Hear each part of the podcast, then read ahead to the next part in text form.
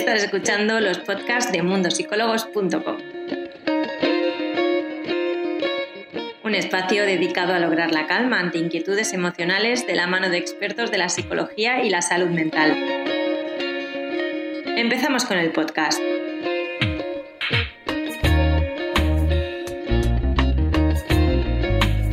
Bienvenidos a todos, yo soy Irene Muñoz, la Community Manager de Mundo Psicólogos España. Hoy vamos a, contar, ah, vamos a contar con Sandra Machado para hablar sobre la fobia por impulsión. Hola Sandra, ¿cómo estás? Buena, Irene. Bien recuperada del COVID, espero, ¿no? Sí, ya, ya por fin. Bueno. Parece que esta ola ya no sé en qué número vamos, está teniendo otra vez bastantes recaídas. Yo caí por primera vez, pero bueno, ya, ya no, no pude evitarlo. Bueno, al menos estás bien, que yo creo que es lo importante. Eso sí, eso sí, excepto por el calor de ahora, que parece que sale a la calle y tiene un ventilador con, con aire caliente dándote en la cara, pero por el resto bien. Desde luego. Bueno, intentaremos, intentaremos superarlo de la forma que sea. Hoy vamos a hablar, Sandra, de fobia por impulsión. Además, este es un directo que se nos escribió como petición por mensaje privado y me parece un buen tema porque estoy segura que muchas personas que hoy nos estén viendo no tienen ni idea de lo que es. Así que si te parece, Sandra, empezamos explicando qué es la fobia por impulsión. Vale, pues la fobia por impulsión es uno de los trastornos fóbicos que hay en el que la persona que la está experimentando pues tiene miedo eh, de que debido a sus impulsos pueda perder el control. Pero aquí hay que hacer una aclaración, no es simplemente perder el control y ya está, sino perder el control y hacerse daño a uno mismo o a otras personas que pueden ser tu pareja, tu familia, tu amigo o incluso a personas desconocidas. Clínicamente, esta fobia por impulsión se ha asociado al trastorno obsesivo-compulsivo, por el tema de que se mueve mucho por impulsos, como su nombre indica, por eh, la necesidad de controlar. Sin embargo, la fobia por impulsión puede aparecer como parte del TOC o puede aparecer separada sin que la persona tenga que experimentar el trastorno obsesivo-compulsivo. Y, lo más interesante de esta fobia es la forma en la que se manifiesta. Si, por ejemplo, pensamos en otra fobia, como puede ser eh, la fobia a las cucarachas, ¿no? Tú ves la cucaracha e inmediatamente tienes la reacción fóbica de miedo y ansiedad que es casi inmediata. No, no, te da tiempo a nada. Tú ves la cucaracha y, y se acabó. Y si es una cucaracha voladora, ya te tiras por la ventana. Pero en este caso, la fobia por impulsión se manifiesta a través de pensamientos intrusivos. Es decir, no es que tengamos el estímulo fuera siempre, sino que funciona más aquí dentro, en nuestra cabeza. Son pensamientos irracionales sobre los que hacemos un análisis, como vamos a hablar ahora a lo largo del directo, y eh, que tienen que ver sobre todo con que la persona hace algún daño a otra persona o a sí misma, como he dicho.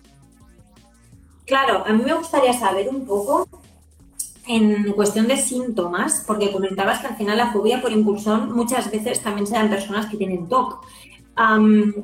¿Qué diferencias hay a nivel de síntomas en las personas que lo tienen, que tienen la fobia por impulsión con el TOC y las que solo tienen la fobia por impulsión? Pues cuando hablamos de, bueno, de, esa fobia por impulsión que puede formar parte de, de un trastorno obsesivo compulsivo, pues diríamos que, lo principal, el grueso ahí es el trastorno obsesivo compulsivo, que ya pues, puede tener cada persona sus obsesiones, que pueden ser el control, la limpieza, eh, bueno, ya sabemos que, hay muchas temáticas dentro del TOC y, que las compulsiones pueden ir orientadas a protegerse a uno mismo de esos pensamientos intrusivos de si me voy a hacer daño pues mis compulsiones van a ser comprobar que la ventana está cerrada para que yo no me pueda tirar por la ventana.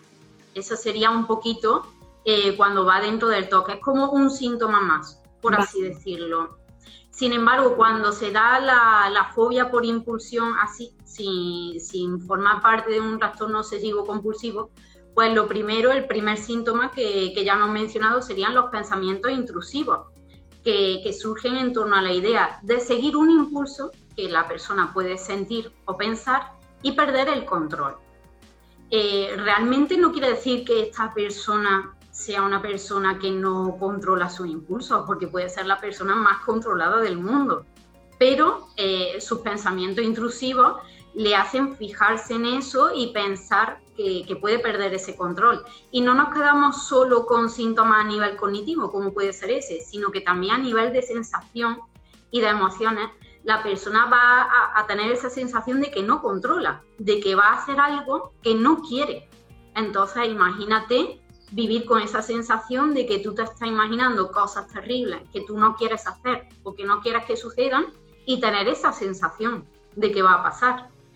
Otra de las características que tiene esto, que puede contar como síntoma, es que cuanto más se esfuerza la persona para eliminar esos pensamientos intrusivos, más aparecen porque al final lo que pasa es que tú le estás dando más atención, le estás dando más importancia, te estás centrando en ellos para intentar eliminarlos, con lo que aumenta la probabilidad de que aparezcan con más frecuencia.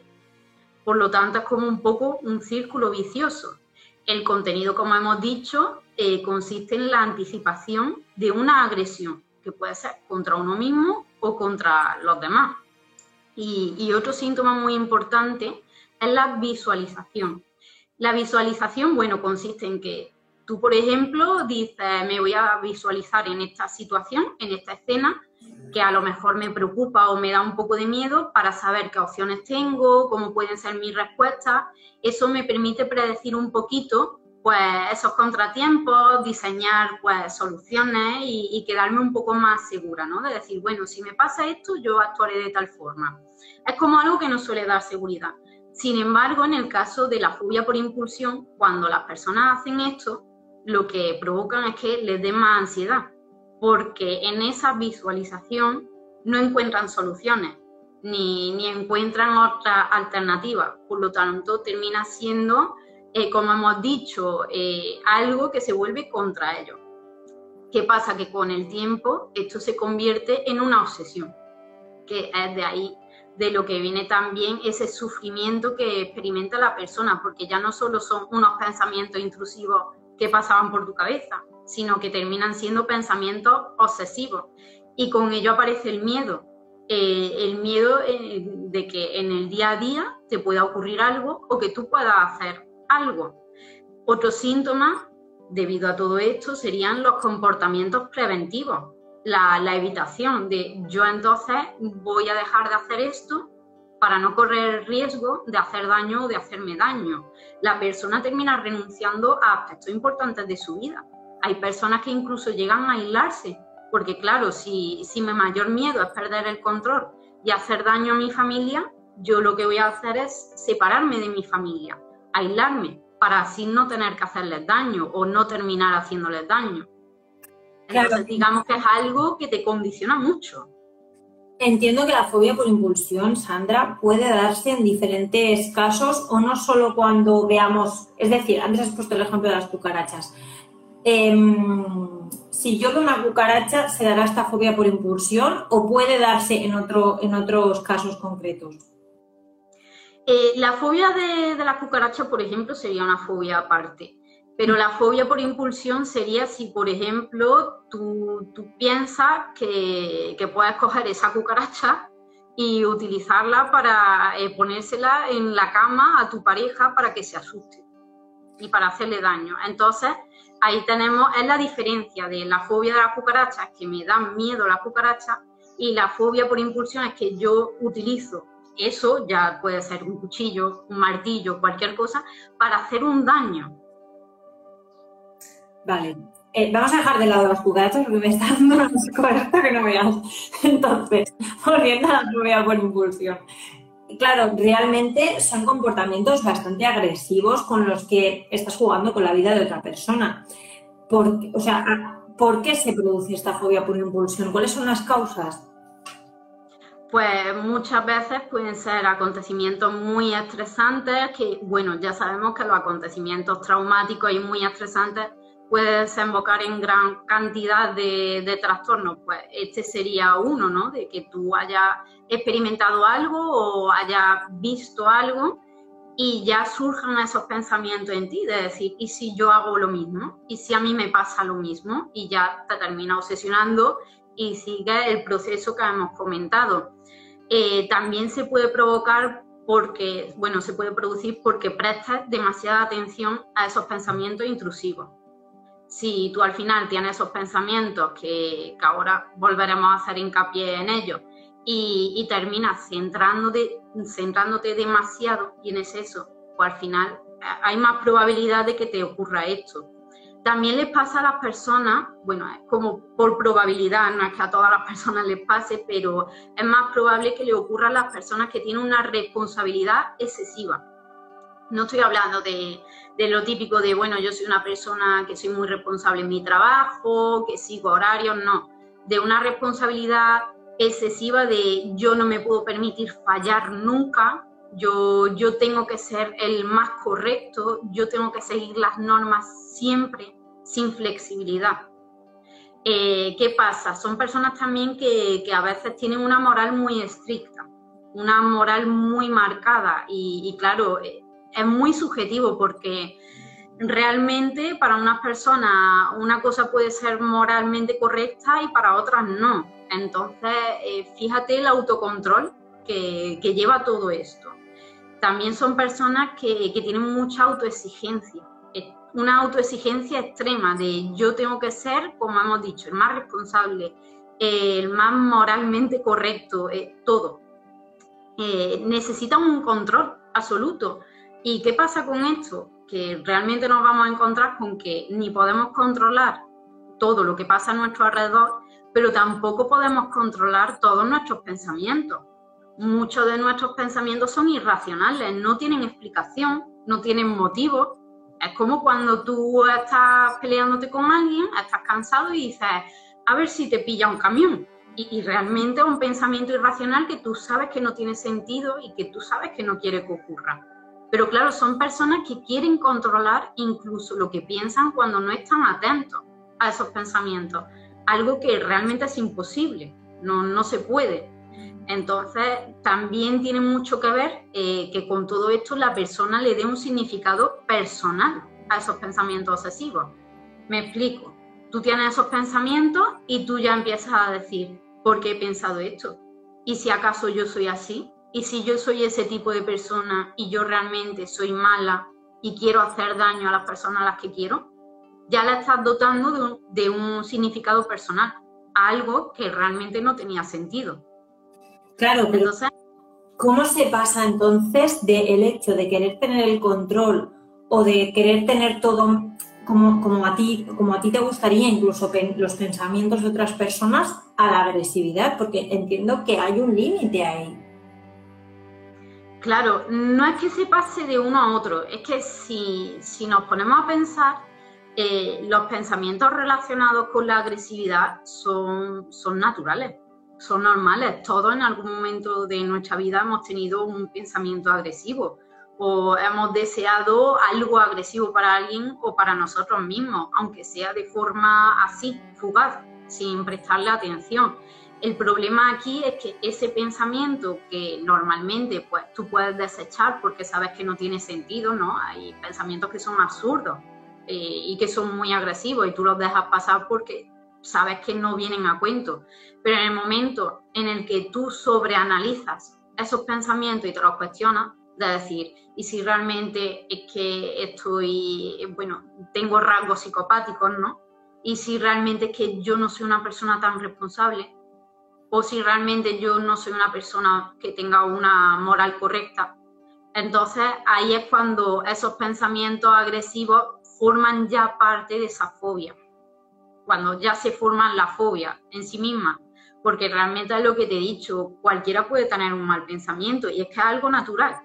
Es que no podemos evitarlo porque cuando una persona se cabrea o cuando una persona está triste, eh, bueno, hay muchas personas que los días en los que están devastados o que les ha pasado algo triste dicen, eh, ojalá no despertarme mañana saben que es un pensamiento que realmente no quieren, pero eh, ese es un pensamiento en sí mismo agresivo contra uno mismo, porque esa agresividad también se incluye en la fobia por impulsión, la agresión hacia uno mismo.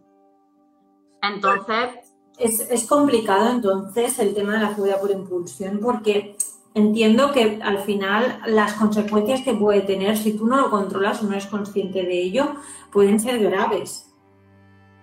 Claro, porque al final es lo que hemos dicho, eh, además del sufrimiento que, lleva el tener esos pensamientos y el tener que estar todo el tiempo luchando contra ellos, eh, porque es un debate interno continuamente, pues termina alejándote de personas y terminas viéndote a ti mismo como, una persona peligrosa o una persona que, es mala. Y, realmente a, lo mejor es la persona más buena y tierna del mundo y no tiene nada que ver con lo que piensa. Pero es por poner otro ejemplo de, un caso que, se estudió hace tiempo. Eh, había una madre, por ejemplo, que acababa de tener, bueno, había tenido a su bebé de meses y, la pobre estaba que no podía más. Claro, privación del sueño, agotamiento, el bebé no dejaba de llorar, no comía bien, eh, una situación un poquito extrema porque ya había más problemas personales. Y la madre, pues un día pensó en hacerle daño al bebé. Se le pasó por la cabeza de decir, mm, ¿y si le pongo la almohada en la cara y se calla? Claro, fue un pensamiento fruto de, que estaba, que ya no podía más, de que estaba desbordada, pero esa madre realmente no, no quiere hacer eso conscientemente, no quiere hacerle daño a su bebé porque lo ama y, lo que quiere es protegerlo. Sin embargo, esas condiciones le llevaron a pensar eso. ¿Qué pasa? La madre se obsesionó con ese pensamiento y esa persona ya se percibía a sí misma como una persona peligrosa para su bebé no quería estar a solas nunca con su bebé por si le hacía daño, eh, no quería cogerlo en brazos por si le, hacía daño. Entonces es complicado porque dices, ¿dónde está el límite ¿no? de, querer ser una buena persona y, que al final eso te, te lleve a obsesionarte y a limitar tu vida de esa forma? Claro, es complicado. Recordar que para las personas que quizás acabáis de uniros, que Sandra ha explicado al principio todo el directo, que la fobia por impulsión también puede ser un tipo de TOC, pueden ser las dos cosas, que se origina a raíz del TOC, sale la fobia por impulsión o podría ser una fobia por impulsión nada más. Entonces, a mí lo que me gustaría saber, Sandra, ¿cuáles son los impulsos más frecuentes que, tiene, que tienen las personas con fobia por impulsión? Sobre todo, como hemos dicho, los impulsos de hacer daño. Eh, si miramos los registros, los más frecuentes que podemos encontrarnos, pues, por ejemplo, los relacionados con los bebés, de coger a un bebé y hacerle daño. Eh, también están los que están relacionados con esperar en el metro o en las vías del metro, en las vías del tren y tirarse a las vías o empujar a alguien. Y también están los impulsos relacionados con los cuchillos, de, tener cuchillos en casa y coger un cuchillo y hacerse daño a uno mismo o a los demás. Entonces, esos son los impulsos más, más, frecuentes, pero estamos diciendo que son impulsos a nivel psicológico, que no son impulsos reales de que la persona vaya a coger el cuchillo y vaya a hacer algo. Estamos hablando de que esta fobia funciona mucho a nivel psicológico. No es como lo que hemos dicho de tú tienes, tú ves, bueno, un estímulo que, te dé miedo y, sales corriendo o coges un martillo y lo atacas, no. Esto consiste en que funciona a nivel de visualización y, ya la consecuencia, lo que diríamos la conclusión, por así decirlo, es que tú, por ejemplo, no tienes ningún cuchillo en casa para no hacer daño a nadie. Claro. Entonces, ¿en qué momento pasan los pensamientos intrusivos a dejar de ser un pensamiento y ser una realidad en la cual yo pienso que voy a clavarle un cuchillo a alguien y al final se lo acabo clavando? Pues, eh, a ver, claro. De, realmente en una fobia por impulsión es muy improbable que la persona termine haciendo lo que piensa. Eso para empezar. Eh, es muy, muy raro no es una fobia que digas tú tienes estos pensamientos y terminas cumpliendo lo que dicen tus pensamientos, porque tenemos que tener en cuenta que la persona tiene esa fobia porque no quiere hacer eso, porque lo ve como moralmente incorrecto e inadmisible. Entonces lo que hace es castigarse a sí mismo por tener esos pensamientos. fíjate que estamos hablando de que ahí hay una gran diferencia, pero claro, nosotros tenemos, como he dicho, los pensamientos intrusivos, los pensamientos irracionales, que aparecen de forma involuntaria, no, no es algo que hagamos a cosa hecha, es automático. Eh, como he dicho, tú puedes estar peleándote, por ejemplo, con tu jefe y, pensar para tú adentro, a ver si cruza y, le pilla un camión o lo que sea. Tú sabes que ese pensamiento no es real, que ese pensamiento tú no lo quieres y que realmente quieres a tu jefe y no quieres que le pase nada malo. Pero claro, una persona con las características que hemos dicho, ¿no? de, de esa responsabilidad, de esa autoexigencia, coge y dice, madre mía, ¿cómo he pensado esto? ¿Y si realmente es que yo quiero que eso pase? ¿Y si realmente odio a mi jefe y lo que quiero es que le pase algo malo y soy una mala persona. Entonces ahí comienza todo y ahí puede comenzar de que, bueno, termine dejando su trabajo para no hacerle daño a su jefe, para que a su jefe pues no tenga la posibilidad de empujarlo a la carretera ni nada, pero no lo va a empujar. Todo es a nivel de pensamiento. Es muy, muy difícil que una persona con fobia por impulsión tenga, llegue a la acción. Las acciones a las que llega es lo que te he dicho de no estar con las personas, aislarse, no tener ningún cuchillo. Bueno, hay personas que ponen barrota a las ventanas para no saltar por las ventanas o que nunca van a coger el tren para no saltar o no empujar a nadie. Y además es algo muy subjetivo, porque lo que es moralmente correcto para ti a lo mejor no lo es para mí. Y tiene mucho que ver también con, lo que actualmente pues, estamos viviendo a nivel cultural. Es decir, si ahora mismo lo más malo a nivel cultural, lo más castigado es ser un maltratador, por ejemplo, o ser pedófilo, es más probable que los pensamientos de esa fobia por impulsión estén relacionados con eso, con el que tú no quieres ser un pedófilo y tú no quieres ser un maltratador. Claro. Entonces, es que es complejo porque mm, al final dices, mm, realmente estás queriendo mm, ser muy buena persona y eso se está volviendo en tu contra. Claro, al final es difícil porque no sabes nunca qué tipo de pensamientos va a tener una persona y más cuando los pensamientos que tú estás teniendo juegan en contra de los valores que tú tienes o lo que consideras correcto o incorrecto. ¿Cuál sería el tratamiento para la fobia por impulsión? Pues principalmente es tratamiento psicológico. En algunas ocasiones, cuando ya se llega a ser un poquito más grave, sí cuentan con tratamientos psicofarmacológicos, pero realmente lo, ideal es el psicológico porque en el tratamiento psicológico lo que la persona va a aprender al final es a saber que esos son pensamientos intrusivos, que no son pensamientos reales, que tú por tener un pensamiento no quiere decir que, que lo vayas a hacer, tú, por ejemplo, por pensar que te quieres tirar por la ventana porque ese día estás cansado, no significa que lo vayas a hacer, ni siquiera significa que sea más probable que ocurra. Hay muchas personas que tienen miedo, ¿no? De decir, es que cuanto más pienso esto, pues a lo mejor va a ocurrir, o es más probable que ocurra. En terapia se le enseña que no, se le enseña a identificarlo y, y se le enseña también a ser un poco más flexibles consigo mismo entonces, realmente ese es el tratamiento principal que, hay ahora. Vale. Claro, eh, me imagino que al final este tipo de pensamientos, eh, a medida que tú vas haciendo terapia, dejan de estar en tu cabeza, dejan de esa intrusión de la que hablábamos. Realmente una persona nunca se puede librar de los pensamientos intrusivos, porque es como, bueno, al final nuestro cerebro trabaja así, tenemos muchísimos pensamientos y a veces ni siquiera somos conscientes de ellos. Eh, pero lo que va a aprender es a saber que son esos pensamientos intrusivos, pensamientos irracionales que no reflejan lo que tú eres realmente. Si nosotros tuviésemos que coger todos los pensamientos intrusivos que tenemos y, decir que eso es lo que nos hace o, lo que nos representa, nos hundiríamos. Entonces lo que tienen que aprendernos es a decir, esto no me representa.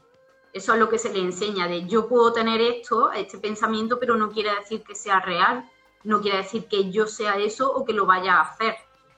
Es lo que hemos dicho, cuanta más atención se le da a esos pensamientos, más obsesivos se pueden volver. Claro, es difícil porque además las personas que están alrededor de una persona que tiene fobia por impulsión, ¿hay alguna manera que tengan ellas de poder ayudarlas? Sobre todo, a ver, eh, lo que normalmente se tiende a hacer cuando tú estás cerca de una persona así es debatirle, ¿no? Es decirle, pero tú sabes que esto no es real, tú sabes que esto no funciona así. Eso depende de la persona, puede ir bien, pero en algunas personas puede ser un arma de doble filo, porque en el momento en el que tú entras en ese debate con ellos, lo que le estás dando es importancia a ese pensamiento y esa persona va a centrarse más en ese pensamiento, lo va a tomar como más personal y le va a dar más importancia.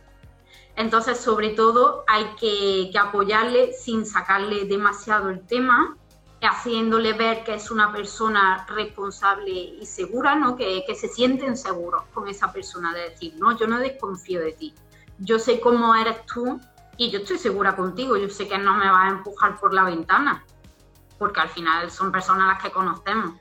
Y, sobre todo eso, eh, apoyarles para que vayan, por ejemplo, a terapia, eh, decirles que, es algo que, puede pasar, que, hay solución y, sobre todo tener la idea clara esa de, oye, que por mucho que piensa, esto no quiere decir que se vaya a cumplir. Dejarle esa idea súper clara, pero es lo que digo, dependiendo de la persona, a algunos les va a venir bien un poquito de debate, pero a otros puede que, que tengan el efecto contrario. Claro, supongo que es complicado y al final la ayuda de un psicólogo al lado que vaya ayudando a gestionar toda esta situación es lo ideal.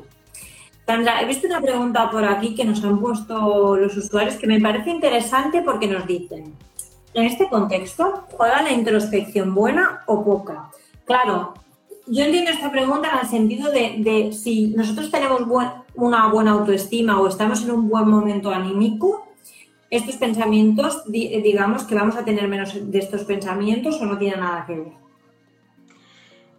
aunque estemos de buen, con un buen estado anímico y tal, como he dicho, los pensamientos intrusivos son eh, parte de nosotros. Psicológicamente es normal que ocurran. Es verdad que el estar bien anímicamente es un factor protector no de los pensamientos intrusivos, sino de que los trates como tal que sepas que son irracionales y que no tienen nada que ver. En el momento en el que, por ejemplo, una persona esté un poco depresiva y tenga pensamientos intrusivos que hagan referencia a soy una mala persona, soy una persona inútil, no sirvo para nada, soy una carga para mi familia, esos pensamientos intrusivos tienen, es más probable que la persona los tome como personales y como ciertos que si tú estás bien anímicamente.